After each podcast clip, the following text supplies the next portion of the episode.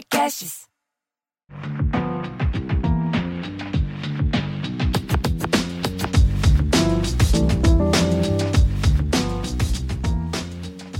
Olá, seja bem-vindo a mais um episódio do podcast Afrofuturo. Eu sou Morena Mariá e aqui nesse espaço a gente fala sobre afrofuturismo, cultura africana e tudo mais que der na nossa telha. Hoje a gente vai falar sobre propósito, sobre sonhos, sobre aquilo que faz a gente querer levantar da cama. E aí, hoje, a gente está voltando juntinha, bem gostosinho, porque eu tava morrendo de saudade de Luciene. Então, Luciene está neste episódio comigo. Mas antes de eu passar a palavra para ela, enfim, da gente de fato começar a conversar, eu tenho dois recados. O primeiro é que a gente produz esse podcast com o apoio da Olá Podcasts. Então, se você gosta de ouvir a gente, se você acompanha o podcast, baixa lá o aplicativo da Olá Podcast lá no seu, na sua loja de aplicativos e ativa a notificação, porque sempre que entrar episódio novo, você vai receber um aviso. E aí você vai saber em primeira mão antes de todo mundo. O segundo aviso é que a gente tem uma campanha no Apoia-se, porque a gente, né, precisa viver, né, precisa pagar boleto. Então, se você é um apreciador desse podcast e você pode nos apoiar com um valor assim muito pequenininho, vai lá, porque assim, a gente vai ficar muito feliz, muito agradecida. E eu vou deixar aqui o link na descrição do episódio, mas é apoia.se barra afrofuturo, é muito fácil, tá bom? E eu queria então passar a palavra para minha querida, amada Luciene Nascimento, que está de volta, porque eu estava morrendo de saudade dela. E aí ela já chega assim trazendo news. Vem, Luciene, traga suas news aqui pra gente. Olá, tudo bem? Eu espero que vocês estejam bem. Obrigada por estarem ouvindo o nosso podcast novamente. Então, chego com news e dizendo também que eu estava com muita saudade, adoro conversar com você, é por isso que a gente faz isso acontecer, né? É, gente, eu fiz tanta coisa nesse meio tempo é, porque a gente ficou bastante tempo, né? É, é, sem gravar, e nesse meio tempo eu lancei um livro, mudei de cidade, né? Não só de cidade, de estado, de região. Então, para quem escuta a gente é, do Nordeste, é, estou morando na Bahia, em Salvador mais especificamente. Então, alô para vocês. Eu cheguei a ameaçar que eu viria, né, em algum outro episódio e alguém falou comigo também, ah, então eu ouvi no episódio que você estava vindo para Salvador. Então, quem está aqui também, quando esse apocalipse começar a abrandar, é, pode me chamar para a gente tomar um suco, que vai ser um prazer, viu?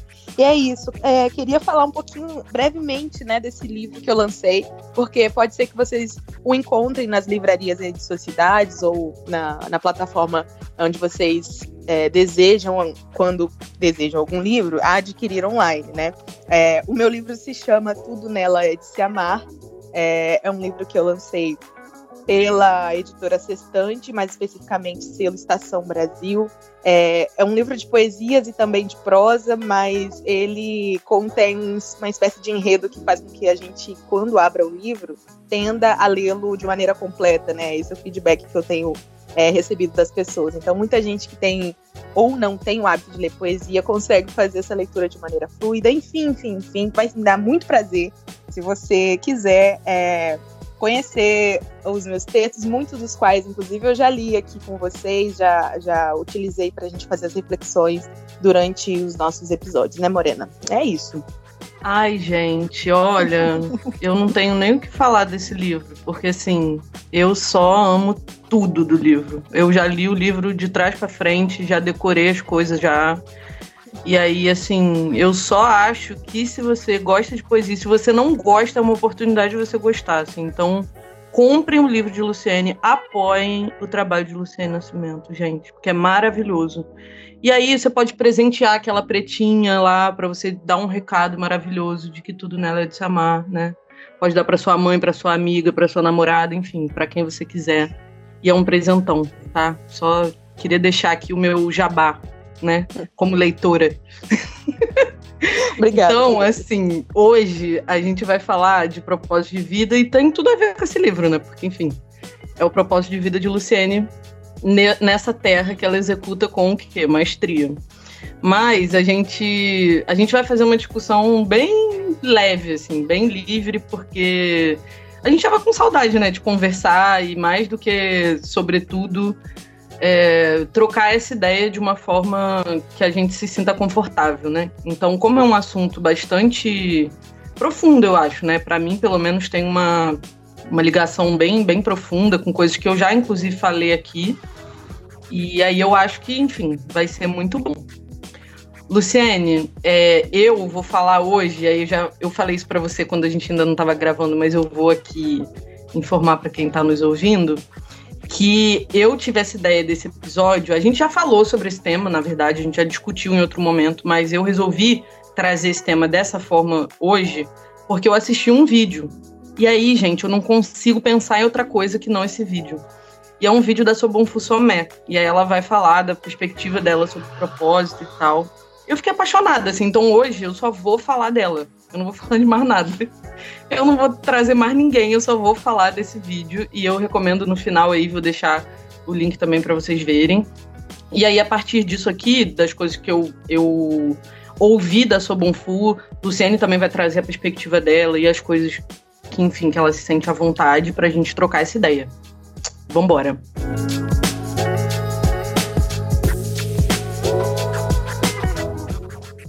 Então, para começar essa conversa, eu, eu, acho que tem uma pergunta que, para mim, permeia minha vida, assim, desde que eu era criança, que é aquela pergunta clássica, né? Por que a gente está aqui? O que, que a gente está fazendo aqui? Por que, que a gente está nesse lugar? O que, que a gente veio fazer nesse lugar? Por que, que a gente está passando esses perrengues, né? Por que, que a gente está vivendo essa vida? Então, acho que essa, essa pergunta, para mim, é a pergunta que vai guiar qualquer outra reflexão que a gente vai ter a partir de, disso, né? A partir do assunto.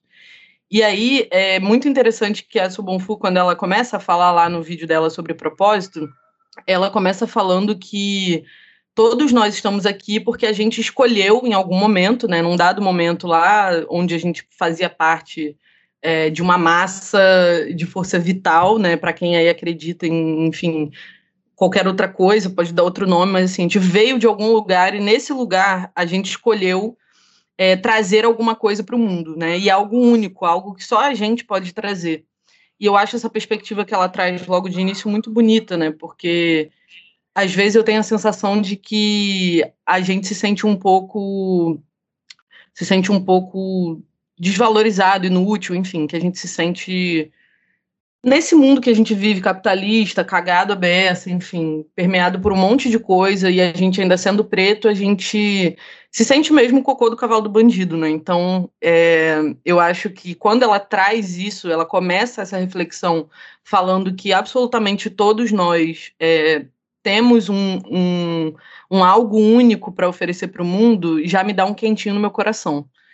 E aí ela começa a explicar é, o significado de pobreza na cultura da Gara, né, que é o povo da onde ela vem, lá de Burkina Faso. E aí ela vai dizendo que, que no Ocidente a gente está acostumado a, a olhar para a pobreza né, e para a riqueza como a quantidade de dinheiro que a gente tem na conta bancária. Inclusive, a gente até falou sobre isso no episódio com a Natália, né? Sobre prosperidade, sobre como isso é diferente na perspectiva africana. Então, para quem não ouviu, estou aí já recomendando esse episódio porque é muito bom. E aí a, a Sobonfu, ela vai falando que a ideia de, de pobreza ou de riqueza na cultura da Gara está muito associada à quantidade de relações que você tem com as outras pessoas. E nessa perspectiva em que tudo é feito em comunidade, né? Ela, ela até dá o exemplo, né? O brinquedo da criança, né? O, os brinquedos, eles são de todos, enfim, essa perspectiva em que as pessoas fazem tudo juntas. Comem juntas, brincam juntas, dormem juntas, enfim.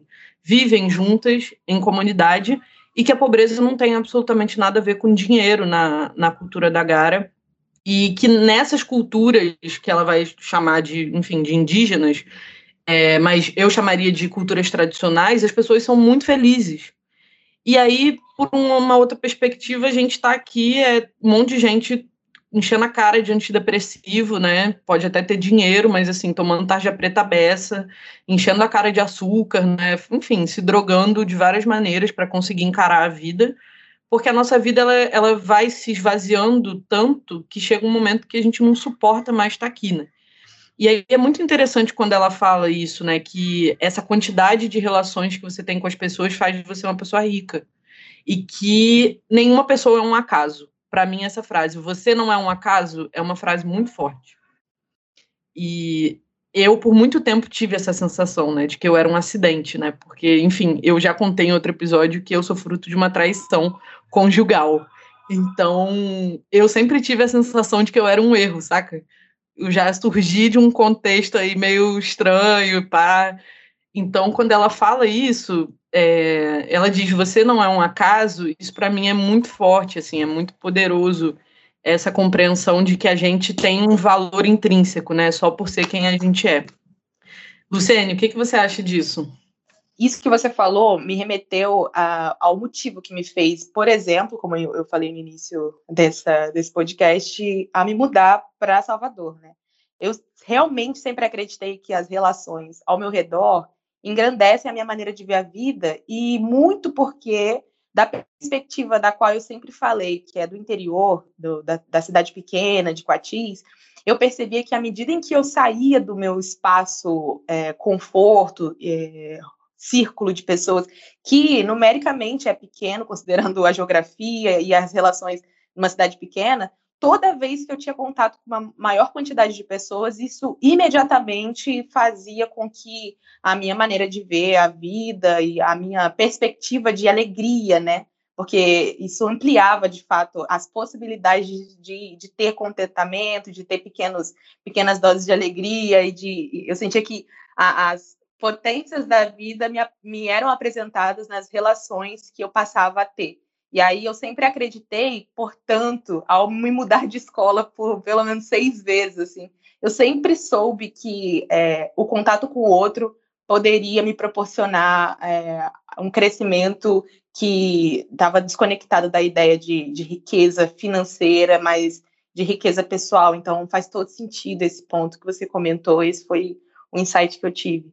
E de fato, cara, é, a, a, gente não é um acaso mesmo, assim, e as pessoas ao nosso redor vão provando isso, né? Pequenas relações que a gente tem, pequenos encontros, é, situações de você ter uma conversa curta com alguém que cruzou a tua vida numa fila da vacina, no, no ônibus que você sentou e que você se deu conta de que aquela reflexão motivou é, algumas decisões na sua vida eu sinto que essas pequenas coisas vão mostrando para a gente que, de fato, a gente não está por acaso nem no espaço que a gente está, no tempo que a gente vive, e quando a gente cruza a vida das pessoas, essas pequenas coisas são demonstradas para a gente, assim, no dia a dia. Nossa, é isso. Eu acho que essa perspectiva que você traz também de Coatis, né, que é uma, uma perspectiva de alguém que viveu uma realidade muito diferente da minha, por exemplo, né, que vivi sempre em cidades grandes e tal, e aí a lógica é muito diferente, né, a lógica de, enfim, de tudo, eu acho, né, a lógica das relações e, e, e de como a gente vai se estruturando também em torno dessas relações, né? De quais são os limites das coisas. Por exemplo, eu tenho sempre a sensação de que eu estou incomodando as pessoas. Então, é, isso é uma coisa muito de quem vive em cidade grande, porque numa cidade pequena as pessoas estão muito mais próximas, até geograficamente, né, umas das outras. Então, eu acho que tem essa questão também que você traz, eu acho que essa, essa perspectiva de uma criação muito mais comunitária mesmo, né, como a própria Sobonfuf lá no vídeo dela, dá toda a tônica da coisa, sabe? E para mim, pelo menos, é, quando eu vou tentando entender, né, que propósito é esse, o que, que eu de fato quero fazer da minha vida, isso sempre foi muito importante para mim, assim, muito mesmo. Isso é uma coisa que eu sempre me perguntei. E, e aí, aos poucos, eu fui entendendo que, de fato, é, até as coisas que eu achava que eram ruins, né, que tinham acontecido, os problemas, né, pelos quais eu passei, os traumas, os BOs, enfim, tudo isso é, também fazia parte da pessoa que eu me tornei, também fazia parte é, do que eu vim fazer aqui. E eu não conseguia entender isso. Assim, para mim, é, essas coisas eram descartáveis, sabe? Eram coisas que eu é. deveria esquecer, ultrapassar, superar. É, não que não, não, não seja preciso você assentar né, as coisas que você passou, mas você não precisa apagar o seu passado para conseguir viver a vida, fazer alguma coisa de bacana por você e pelos outros, né? E tem uma parte, inclusive, é, nesse vídeo em que ela, a Sobonfu vai falando que justamente as circunstâncias das, no, das nossas vidas, né, as coisas que a gente vai vivendo ao longo da nossa trajetória, é que vão revelando quem a gente é e que dons, é, ela, ela fala em inglês gifts, né, presentes, que dons são esses que você pode desenvolver, né, que o que, que você veio de fato entregar para o mundo. E aí tem uma coisa muito interessante, porque na minha perspectiva, antes de eu conhecer esse vídeo, o propósito era uma coisa muito individual, é algo que está dentro de você e que está muito ligado a você, você, você, você. Quando na verdade o que ela traz é que o seu propósito ele está a serviço dos outros. E quando não está, não faz sentido nenhum. E aí eu entendi melhor um pouco o que que propósito pode querer dizer para mim, né? Sobre como é, estar conectada com as outras pessoas e, enfim, estar conectada nas relações é vital para conseguir encontrar o que quer que seja esse tal dom ou propósito, né? E aí ela vai dizendo que, inclusive, algumas vivências que a gente tem, algumas coisas que a gente passa na vida, são muito difíceis da gente engolir, que a gente para a gente lidar com aquilo, né? A gente digerir aquilo é muito difícil. E aí muitas vezes a gente não entende por que, que a gente está passando por aquilo, enfim.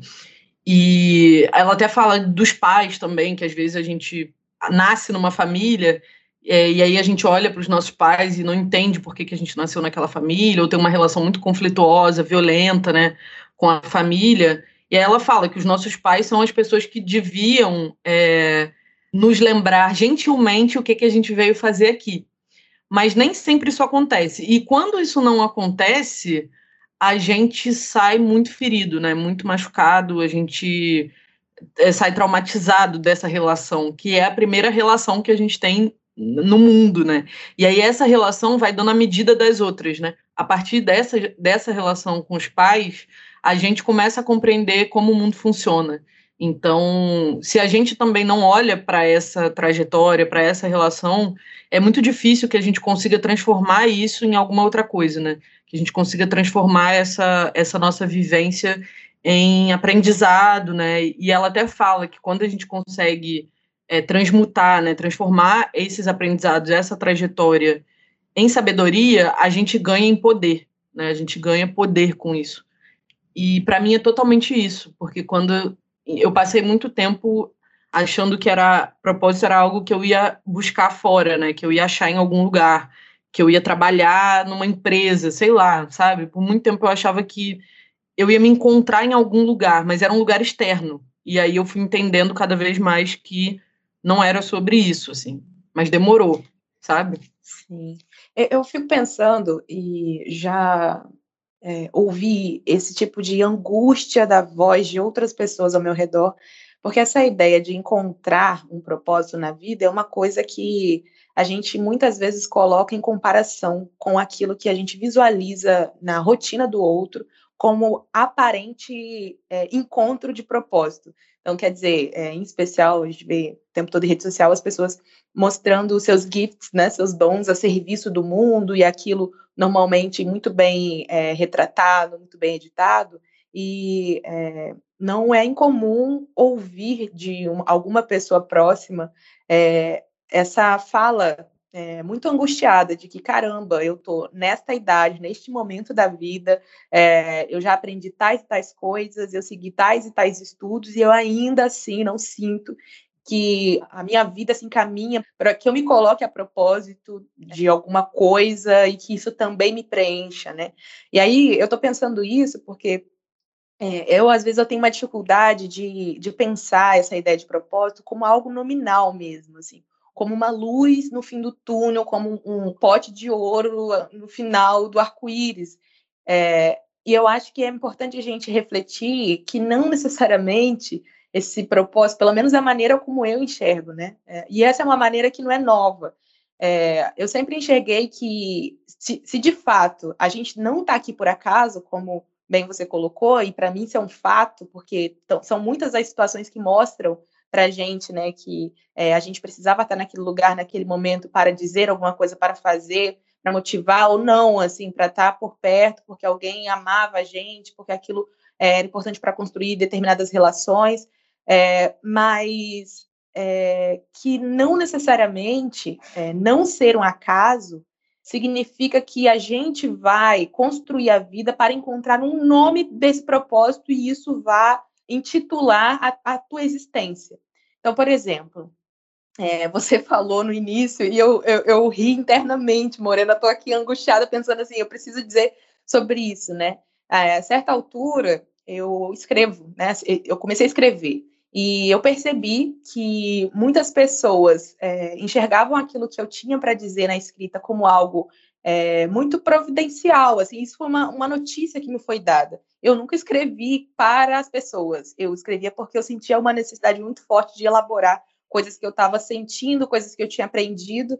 E quem faz arte sabe que às vezes a gente precisa simplesmente desembolar um novelo que está dentro da gente, que é um novelo de sensações, e colocar para fora para que aquilo seja organizado, né? Então, tem gente que dança, tem gente que canta, eu sempre falo isso, né? Tem gente que escreve. E na medida que eu fui escrevendo, algumas pessoas foram lendo e foram me dando a informação de que aquilo fazia diferença para elas e aquela frase que é muito comum na, na eu assim, leio muito na internet, ai, ah, você é necessária. Isso vai dando tom do, do que do para o que você está no mundo, né? Assim, para, para que motivo você existe. No entanto, é, eu não escrevo o tempo todo, é, e neste momento especificamente, neste, neste exato momento da minha vida, é, eu estou passando assim por um vale tenebroso no meu processo de escrita que já dura alguns meses. É, eu fico pensando assim, que bom que eu lancei em abril o livro, que ele já está lá e já as pessoas estão tendo muito contato com é, 10 anos de escrita, né, que tem no livro. Porém, é, quando eu paro de escrever, porque de alguma maneira eu não sinto, é, não, não, não me sinto pronta é, nos momentos que eu me sento para elaborar aquilo que eu sinto, às vezes eu sinto ou coloco é, diante de mim a reflexão de se eu de fato nasci para isso, se de fato isso é a, a, a, habilidade que deve guiar a minha vida, o meu modo de fazer, porque não necessariamente eu estou pronta ou quero ou, ou consigo desenvolver isso da melhor maneira. E aí é quando eu paro para pensar que se eu tivesse determinado para mim que escrever, que a minha escrita, que a minha poesia era o meu propósito, talvez a minha incapacidade neste momento, que é, o, talvez assim a, a, a, maturidade que eu cheguei neste momento me faz olhar esse vale tenebroso, como eu nomeei, como, eu nomeei, como uma fase, eu, eu entendo isso, mas ela pode muito bem ser uma fase que dura 20 anos. 20 anos, eu lido bem com essa ideia. Assim, com a ideia, não com uma fase. Eu, lido, eu entendo que é uma possibilidade. Agora, eu poderia, diante disso, encontrar um vácuo tão grande, uma angústia tão grande que fizesse que me fizesse analisar a minha vida como uma vida despropositada, caso eu tivesse acreditado que escrever era meu propósito. E eu estou Mas fazendo deixa eu, falar, deixa eu te falar uma coisa. Tem uma, uma, uma, parte, inclusive, eu vou voltar sempre na Food, gente, desculpa, mas eu não consigo parar de falar disso. Tem uma parte no que ela fala que tem uma diferença muito grande entre, entre esse propósito e ganhar a vida. Então, não necessariamente o seu propósito é escrever. Você pode fazer o que você veio fazer através da maquiagem, da fotografia, enfim, que você já faz também. Então sim, não é necessariamente sim. sobre a sua atividade produtiva, não é sobre Perfeito. o que você faz para pagar boleto, sabe? É Perfeito, é sobre concordo. que tipo de beleza você desperta no outro, sobre como você faz as pessoas se enxergarem. Então, para mim, por exemplo, quando eu li o livro, quando eu peguei o livro, e eu acho que desde a primeira vez que eu ouvi alguma coisa que você escreveu, é, para mim era muito evidente que a grande é, era como se você tivesse parada na minha frente com um espelho enorme, dizendo aquilo para mim. Então é muito mais sobre é, como você desperta esse olhar das pessoas para o que é bonito na gente do que sobre escrever. Você faz isso Sim. muito bem fazendo poesia. Mas você também faz isso com maquiagem. E aí? Pois é. Não, não, mas olha só, mas eu concordo com você, eu, eu, eu acho que faz todo sentido. Porque aí é que tá, assim, que o, o desenvolver desse raciocínio tem a ver com é, eu entender que mesmo que eu esteja passando por alguma fase, porque eu, eu, eu acho que eu estou descrevendo isso, porque a gente faz isso nesse podcast, né? A gente fica falando da gente, de como a gente está lidando com determinadas questões, mas também de como a gente elabora isso, né? E neste caso, isto, isso que está acontecendo, em, é, ao lado do que você acaba de dizer, acho que só colabora para a gente pensar que muitas vezes, mesmo que a gente não consiga nomear, então, assim, é isso, né? Você está falando de uma atividade aqui, eu nem entendo a minha escrita como uma atividade, bom, profissional, real, assim, e isso são questões que eu vou ter que, é, são outros 500, mas é, eu entendo que se eu enxergasse a escrita nominalmente, então, nas vim aqui para comunicar através da escrita, nanana, eu é, poderia ter um problema seríssimo com o dom que eu achava que eu tinha, se eu não me colocasse a pensar exatamente é, o que, além de escrever, eu posso fazer para revelar os valores que eu acredito para, as, para melhorar a vida, a minha e a das outras pessoas, né? Porque aí acho que a gente volta no início, onde você é, traz é, a Sobonfu falando que a gente vive em relação às pessoas e o propósito só se ele se dá nesse contato, né? Então, é, se por algum motivo, algum processo pessoal, no caso a escrita, ou quantas outras coisas a gente faz e de repente é, vê que não faz mais sentido, para ou recomeça, se uma dessas coisas para de funcionar, que a gente é, é importante que a gente coloque é, isso ao lado de todas as outras coisas que a gente é capaz de fazer. Então, às vezes, mesmo quando eu não estou escrevendo, é, eu conheço algumas outras capacidades ou habilidades que estão associadas aos meus valores na vida e que quando eu esbarro com alguém, eu deixo isso nítido, né? Quando eu esbarro, eu posso não estar escrevendo, mas eu vejo pessoas assim, Morena, que eu encontro é, e que na maneira que elas escolhem a fruta na feira, sabe? Na maneira como elas varrem a casa. Tem gente que consegue demonstrar é, muito de si e da beleza através da qual enxerga a vida em gestos que são inspiradores e que mostram ali é, muitos dos seus valores e que eu acho que quando a pessoa tem dentro dessas pequenas coisas assim a sua habilidade mesmo de mostrar para o mundo, de melhorar o que há ao redor, eu acho que, independente de alguma falha, de alguma incapacidade específica, não deveria ser motivo de angústia pensar no propósito como um nome, como uma atividade específica, mas pensar que no curso e no fluxo da vida, essa pessoa consegue colocar os seus valores a serviço de si mesma e do outro para melhorar a vida, a sua e a das pessoas ao redor. Fez sentido? Fez todo sentido para mim, porque também acho que é muito mais sobre quem a gente é do que sobre o que a gente faz, né? Não é sobre habilidades, não é tipo, ah, eu sei cortar cabelo, eu sei tirar foto, eu sei cozinhar. Não é sobre isso, né? Porque a gente pode aprender uma série de habilidades e ainda assim se sentir vazio. Eu mesma perambulei por, sei lá, oito graduações. E porque eu não me encontrava. Porque na, eu olhava para aquilo e falava, cara, isso daqui não me traz o que eu estou procurando. E por muito tempo eu fiquei nessa angústia, né, de encontrar o que eu estava procurando. E aí chegou um momento que eu entendi, cara, o que eu estou procurando não está na universidade. Não é uhum. sobre a atividade produtiva, não é sobre um diploma, não é sobre isso, é sobre quem eu sou. E aí eu acho que a gente tem uma dificuldade muito grande no mundo que a gente vive de reconhecer o que é o ser, porque a gente se define a partir dos nossos fazeres o tempo inteiro. Luciane, quem é você? Ah, eu sou a pessoa que escreve, que não sei o quê, que tira foto, nananana. Morena, quem você? Ah, eu sou a pessoa que pesquisa afrofuturismo, não sei o quê. Não, eu não sou essa pessoa. Na verdade, isso eu faço também, mas eu sou algo que é muito mais profundo do que isso. E aí, é, inclusive, né, a Sobonfu, ela, durante é, essa fala dela, ela vai dizendo que quando a gente vai vir, né? Acho que eu, eu cheguei a falar isso, antes da gente vir para essa existência aqui, é como se a gente tivesse traçado um plano, né? Escrito um roteiro, e ela até fala, é como uma dissertação, é isso, isso e isso que eu estou indo fazer no mundo. E que a partir dessa definição desse plano, que óbvio ela está simplificando muito, a gente vai ser apoiado por todo é o que ela chama de espírito, né? Mas a gente vai ser apoiado pela natureza, porque essa é a nossa natureza também, né?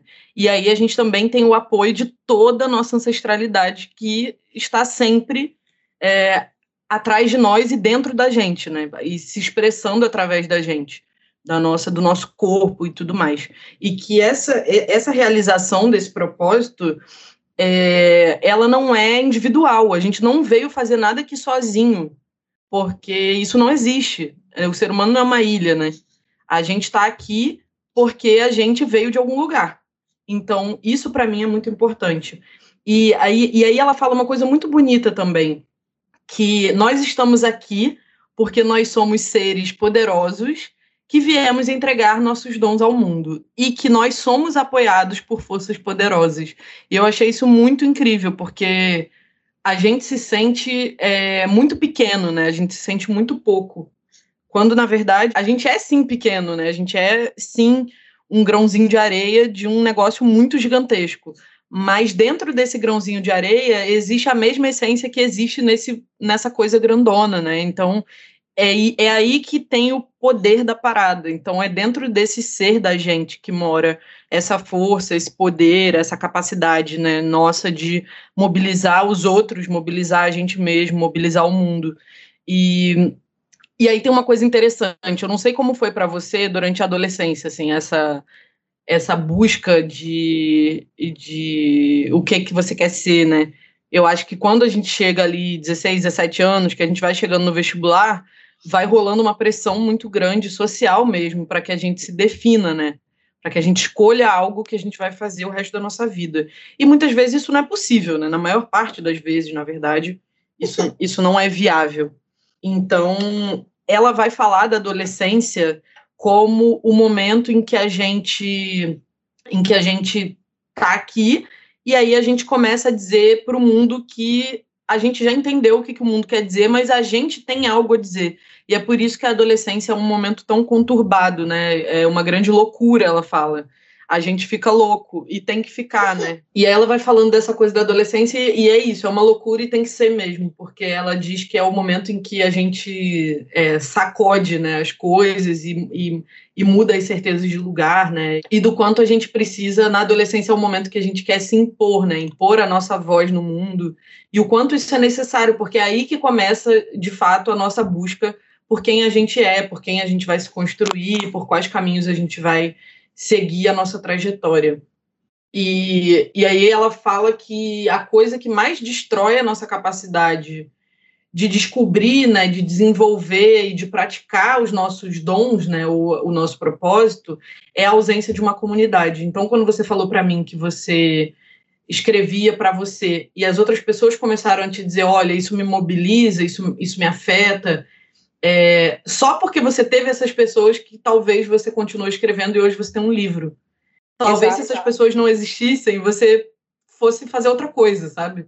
Porque é muito sobre essa resposta das pessoas que conhecem a gente e com quem a gente construiu é, conexões, né? Com quem a gente construiu relações, que a gente também se enxerga. É pelos olhos das outras pessoas que a gente também se vê.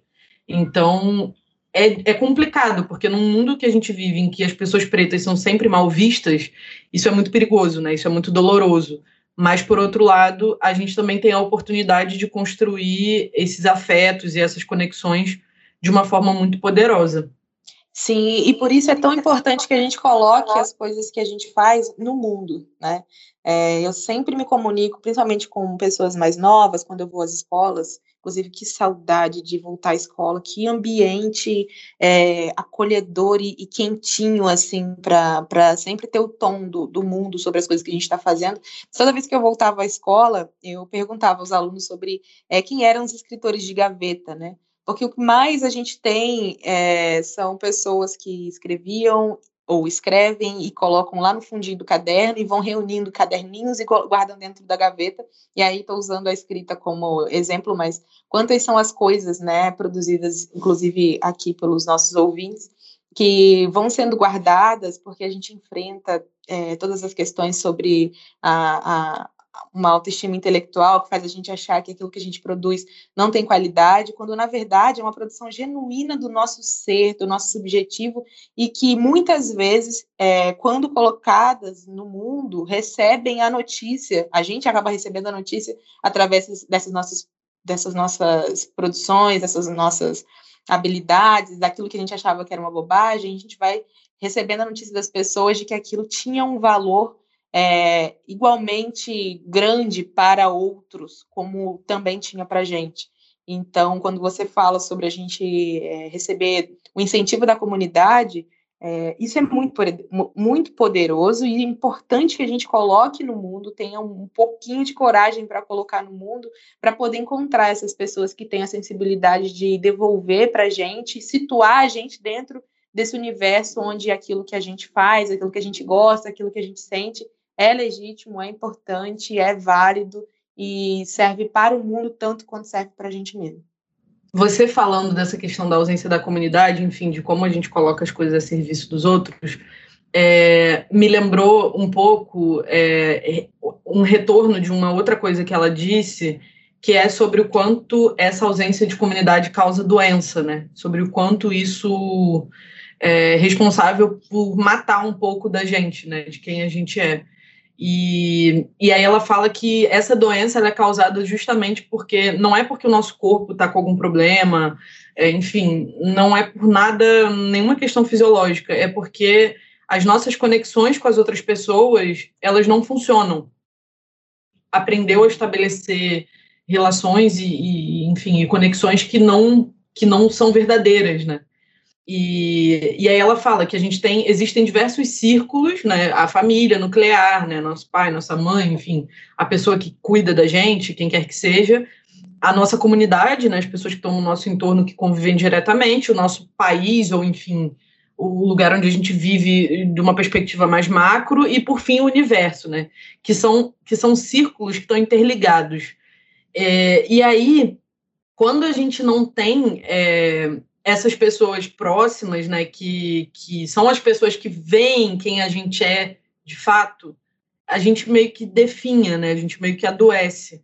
E aí a gente, eu, eu pelo menos, assim, a, a perspectiva que eu, que eu conheço, né, de, sobre essa coisa que eu falei até antes, de ter um medo de estar tá incomodando os outros, né, eu tô sempre com essa sensação de que, de que eu tô incomodando os outros a Sobonfu fala que se você for para lá para a aldeia dela, você se isolar, sentar num canto, alguém vai vir e vai sentar do teu lado. E aí, se você não falar nada, essa pessoa vai sair e vai buscar outras pessoas, porque ela vai entender que o problema é tão grande que precisa de mais gente.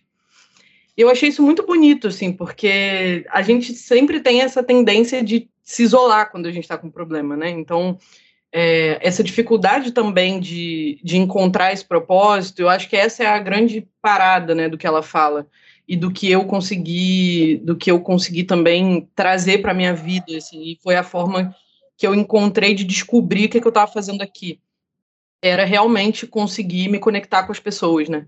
Criar conexões é, saudáveis, né? E começar a cortar vínculos que fossem destrutivos para mim enfim, conexões que de fato vão nutrir aquilo que a gente sente, né? Que a gente se sinta acolhido plenamente, né? Que a gente não precise se mutilar para estar naquelas relações, porque eu acho que isso está diretamente ligado com, com a nossa sensação, né? Com a, com a gente se sentir confortável sendo quem a gente é plenamente, porque não dá para fingir que a gente está fazendo algo ou não dá para fingir que a gente tem um propósito que na verdade a gente não tem. Tipo, esse fake propósito não vai preencher a gente na vida. E não eu vai. acho que para acrescentar, é, talvez também para a gente ir caminhando é, para esse final com esse acréscimo, eu suponho que podem é, ter pessoas que vão ouvir a gente aqui e que talvez estejam nessa busca do propósito, porque aquilo que fazem ou aquilo que estão buscando talvez não preencha ou é, há esse receio de que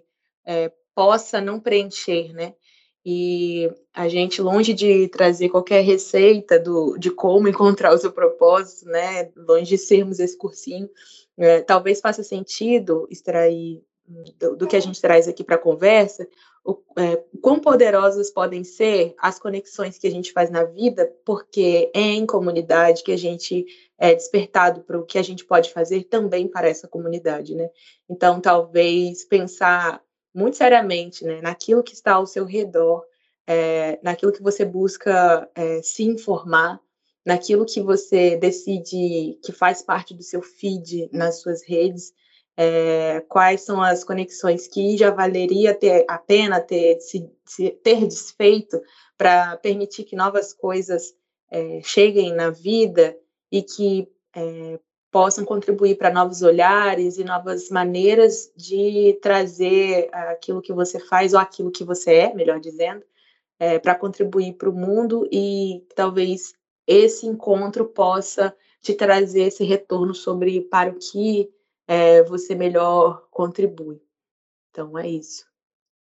É, eu me sinto super contemplada com o que você trouxe e acho que quando a gente começa a se achar né, na gente mesmo, a gente começa a se achar também nos outros e, e criar essas conexões cada vez mais saudáveis, cada vez mais acolhedoras, né? Eu acho que as pessoas é, vão se encontrando, né? E, e também não acho que seja por acaso. Eu acho que a gente vai se encontrando nos nossos valores.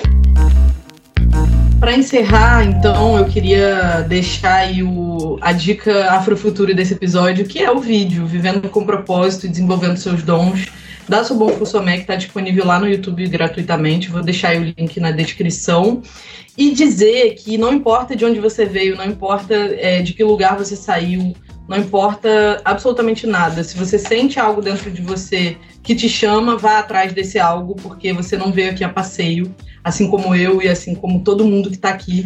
A gente tem alguma coisa para fazer e a gente pode, a gente tem esse direito de encontrar aquilo que faz o nosso coração arder. Então é isso, acho que por hoje é só. Queria deixar aqui meu beijo para você que escutou até agora. E, Luciane, se despeça aí, deixe suas redes sociais. Eu sou arroba Morena Maria, Maria com H em todas as redes. E vai lá, Luciane, deixo com você esse, esse encerramento. É, eu vou agradecer, muito obrigada por vocês que assistem a gente, ouvem a gente, porque vocês também ajudam a gente a entender o nosso propósito enquanto a gente se comunica aqui. É, quero também deixar a recomendação do Fale É arroba Fale Afrofuturo no Instagram, é a rede onde você tem contato com os trabalhos que fazem sentido para a realização desse podcast.